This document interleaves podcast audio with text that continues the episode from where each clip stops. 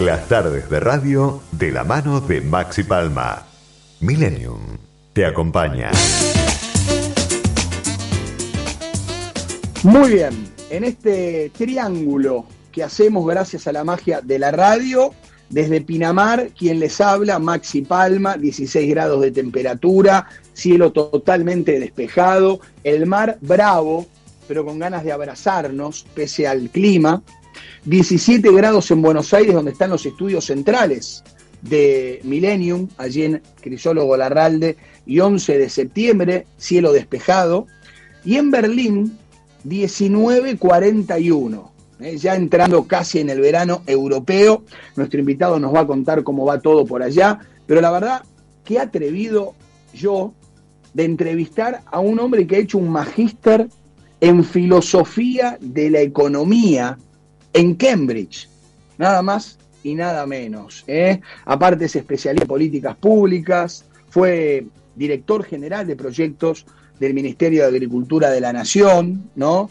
Y nos atiende un rato entre su hueco laboral en Alemania, tal vez me imagino mixeado con una salida a caminar y, y a cenar en este verano alemán. Está con nosotros Eduardo Jacobs, que bueno, le doy la bienvenida y, y, le agradezco muchísimo por este ratito. Eduardo, ¿cómo te va? Maxi Palma. Hola Maxi, ¿cómo estás? ¿Cómo anda todo por ahí? Qué gustazo tenerte con nosotros. ¿Todo bien? Para mí, todo fenómeno. Bueno, dame, dame, una línea. Yo hoy te conté cómo están las cosas acá en Pinamar, eh, te conté cómo están en Buenos Aires. ¿Cómo está ese verano alemán? Mirá, 17 grados como no. los alemanes, muy modesto todavía, ¿no? La cosa, casi la misma temperatura que Buenos Aires, mirá vos. Qué bárbaro. Pero bueno, bien, todavía la noche, el día que se extiende mucho, pero bueno, todo normal acá, todo, bueno. todo tranqui.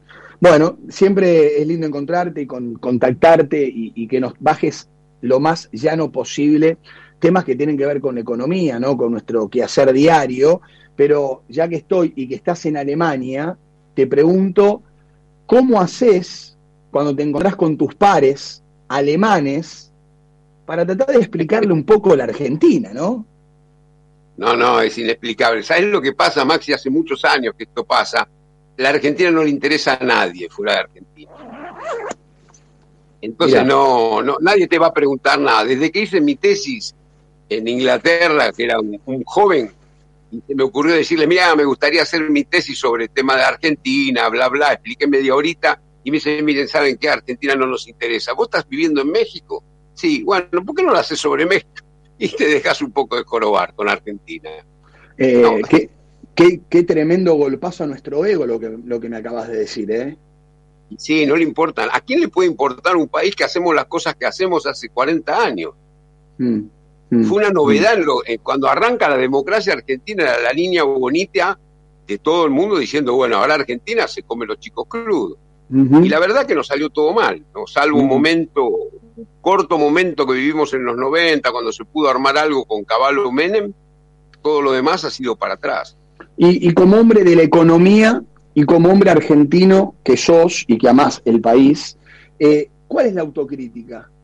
¿Por qué? ¿Por la autocrítica qué? es que la política qué? no, digamos, tuvimos una dirigencia política que nunca, nunca entendió que tenía que pensar en serio el país y miró alrededor y decir, bueno, a ver qué hacen el resto de los países para, para que les vaya bien. Y bueno, y nuestra dirigencia no acertó, no, trató de inventar vías alternativas, caminos más cortos, trató de complacer a la gente, no se arriesgó a que la gente no esté de acuerdo, porque muchas veces, entonces la dirigencia siempre fue atrás del deseo de la gente, ¿no? Entonces la gente quería, bueno, ahora lo vamos le vamos a prender fuego al anterior, que hizo todo mal y por eso estamos mal. Y hace 40 años, desde la democracia, que yo volví a la Argentina en el 83, viene ocurriendo lo mismo, la culpa la tuvo el anterior y hizo todo mal, y vos escuchás, no sé si tuviste oportunidad, pero si no, te lo recomiendo, Maxi, de leer el libro de Torre, este que Cristina le regaló a. Por las malas razones, Cristina se lo regaló a Alberto, uh -huh. el de una temporada en el quinto piso, donde Torre, que es el, uno de los miembros del equipo de Surville, cuenta por qué le fue mal a, Sur, a, a Alfonsín económicamente. Y dice, mira, le fue mal porque improvisaron siempre nunca tuvieron la menor idea y nunca tuvimos, incluso hablan autocríticamente, Mm. Nunca tuvimos la menor idea de lo que había que hacer. Cuando vos no sabés lo que hay que hacer cuando llegás, ya cuando entraste, ya es tarde, mm. ya estás mm. perdiendo. Vos tenés que llegar, y esa es la desesperación en este momento, de que eh, el gobierno que quiera venir en el 23, aquel que quiera ser gobierno en el 23, tiene que trabajar tremendamente, un, plan muy, pero muy profundo para sacar el país adelante. Si no, no hay forma, no se sale improvisando. Y en nuestra democracia, lamentablemente, todos los que han llegado al poder llegaron para improvisar. Si tuvieras que hacer un pequeño diagnóstico, ¿eh? ¿viste? Cuando vas al médico que te mandan a hacer una tomografía, una radiografía, una resonancia, vayas a sacar sangre, ¿cuál, cuál sería el diagnóstico que haces de la Argentina económicamente hoy? Es tremendo, porque no, no es en lo económico, vos nunca podés más hacer un diagnóstico solamente quedándote con lo económico. La economía es la política, nace en la política, por eso es política económica. Vos no podés quedarte con los indicadores económicos, porque si no sería cuestión de decirte, bueno, mira, se trata de hacer esto por aquí, subirle por acá, bajarle por allá, y ahí encaminás. Y no es así, porque vos tenés que hacer varias cosas, tenés que tener un programa muy coherente en lo macroeconómico, que hay un par de, economistas muy serios que lo están armando. Melconian está armando una con la Fundación Mediterránea, la CUNSA está armando uno con los equipos de, la Fundación Pensar. Es decir, lo, macroeconómico está bien, está posicionado, está muy trabajado y va a andar bien. El punto es que vos tenés que reconstruir el Estado para que el Estado pueda proveerle a la sociedad los servicios básicos de educación, salud pública y seguridad y al mismo tiempo, para hacer eso y hacer el programa que están haciendo Melconian y la CUNSA, te hace falta ahorrarte cuatro puntos del PBI de gasto público. Con lo cual tenés que decir, miren, yo voy a agarrar este, este y este organismo y los voy a cerrar. A las 25 mil personas que trabajan ahí las voy a reubicar, les voy a hacer curso de capacitación. Aquel y tal otro organismo le voy a bajar a la mitad a la gente.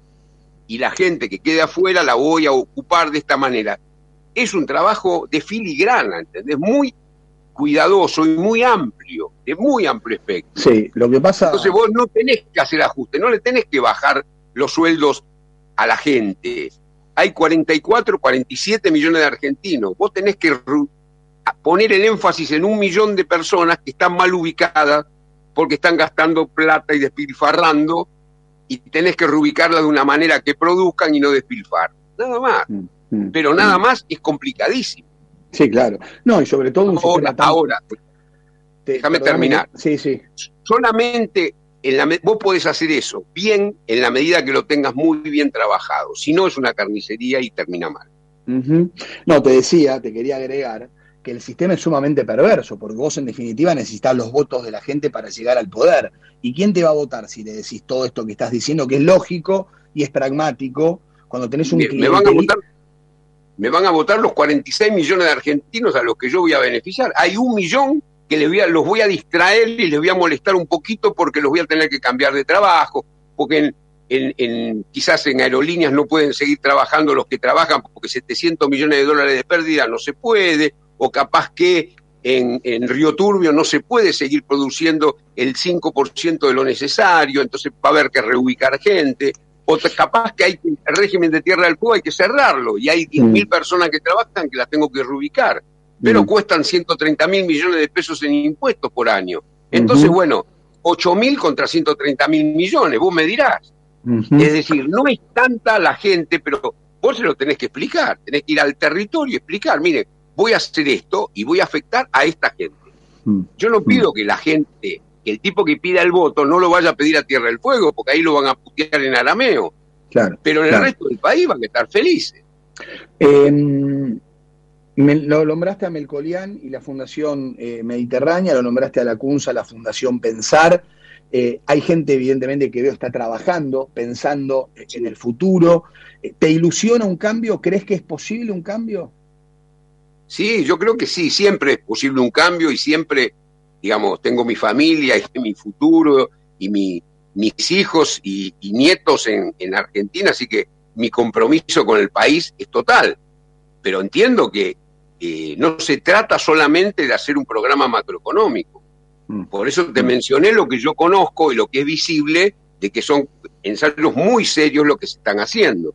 Mm. Pero a lo mm. macroeconómico hay que sumarle que vos tenés que reconstruir la educación pública y la salud pública.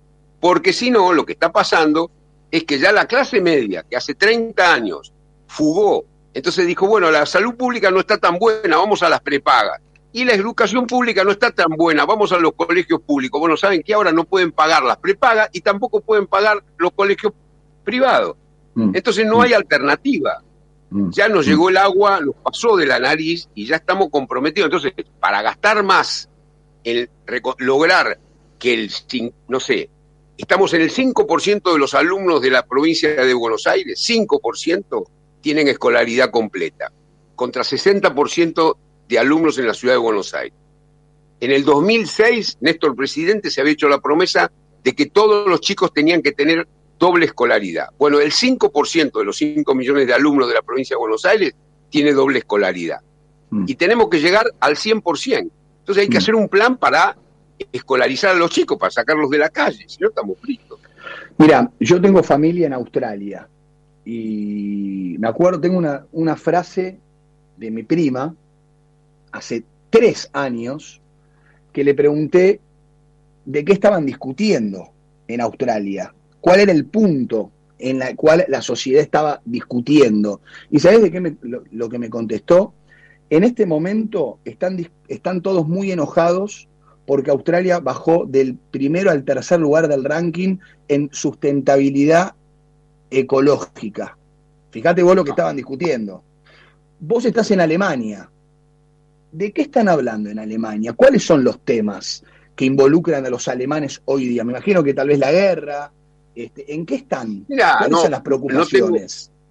No tengo, digamos, no te podría dar un diagnóstico tan afiatado como el que tengo después de hace tres días que estoy aquí, cuatro días, no me da para esto, pero sí seguro no, no tiene que ver con su vida y no tiene que ver con la política. Lo más probable es que vos le preguntes de cualquier tema de economía a un alemán y te diga, mira, yo de eso no entiendo. Yo entiendo, yo eh, lavo, lavo cuartos, limpio el cuarto de hotel y de eso entiendo y yo sé que lo que gano me alcanza y bueno, estoy tratando de mejorarme, hice un curso, lo que fuera. Es decir, cuando lo, global no es un tema, pasa a ser un tema lo, lo privado, lo personal. En eso están hoy.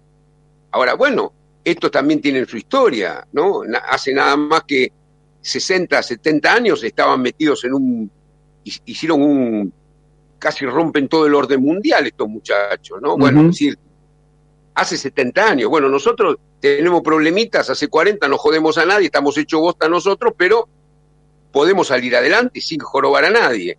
Mm. Eso es mm. lo que se trata, lo que, lo que da bronca con Argentina es que no es tan difícil de hacer, hace falta una dirigencia seria, que mm. tome riesgos, es decir, que tome el riesgo de que la gente diga, no, no estoy de acuerdo, pero que tenés que proponer muchos cambios. Mm. Hay que hacer muchos cambios. No podés quedarte en la solución mágica, en el cambio de personas, en que no. Hay que proponer, hay que trabajar mucho antes del 23. Y no queda tanto tiempo, Máximo. No, no, la verdad que no, la verdad que no. Y, me, causa gracia cómo arrancaste la, la, charla, ¿no? Que es muy duro y cruel, de que no le importamos a nadie. Y fíjate cómo somos en la Argentina, que hoy los en este momento los principales títulos de los portales es se cae la criptomoneda, ¿no? Como si fuéramos los 45 millones de argentinos que tenemos criptomonedas, ¿no? Claro. ¿Entendés? O sea, hay, 20 millones de pobres en la Argentina y el título es se caen las criptomonedas. Sí, sí, no, no, es, maravilloso. Y bueno, está bien. En fin. Es una forma también de tirar la pelota afuera, ¿no? Sí, Sí, sí. Qué, qué gustazo, Eduardo, ¿eh? que tengas una, una linda estadía ya por Alemania y nos reencontramos en cualquier momento. Gracias por llamar, Maxi. Un gusto hablar contigo. Un abrazo. Fuerte abrazo, fuerte abrazo. Ahí estaba Eduardo, Eduardo Jacobs, ¿eh? este, economista, hombre que ha trabajado en, en, el Ministerio de Agricultura de la Nación, es desde Alemania, desde Alemania. Qué bárbaro, ¿eh? No le interesamos a nadie. Fue, me pegó, pero un fue como si hubiera venido Mike Tyson de atrás y me pone un trompazo en la nuca, porque me duele.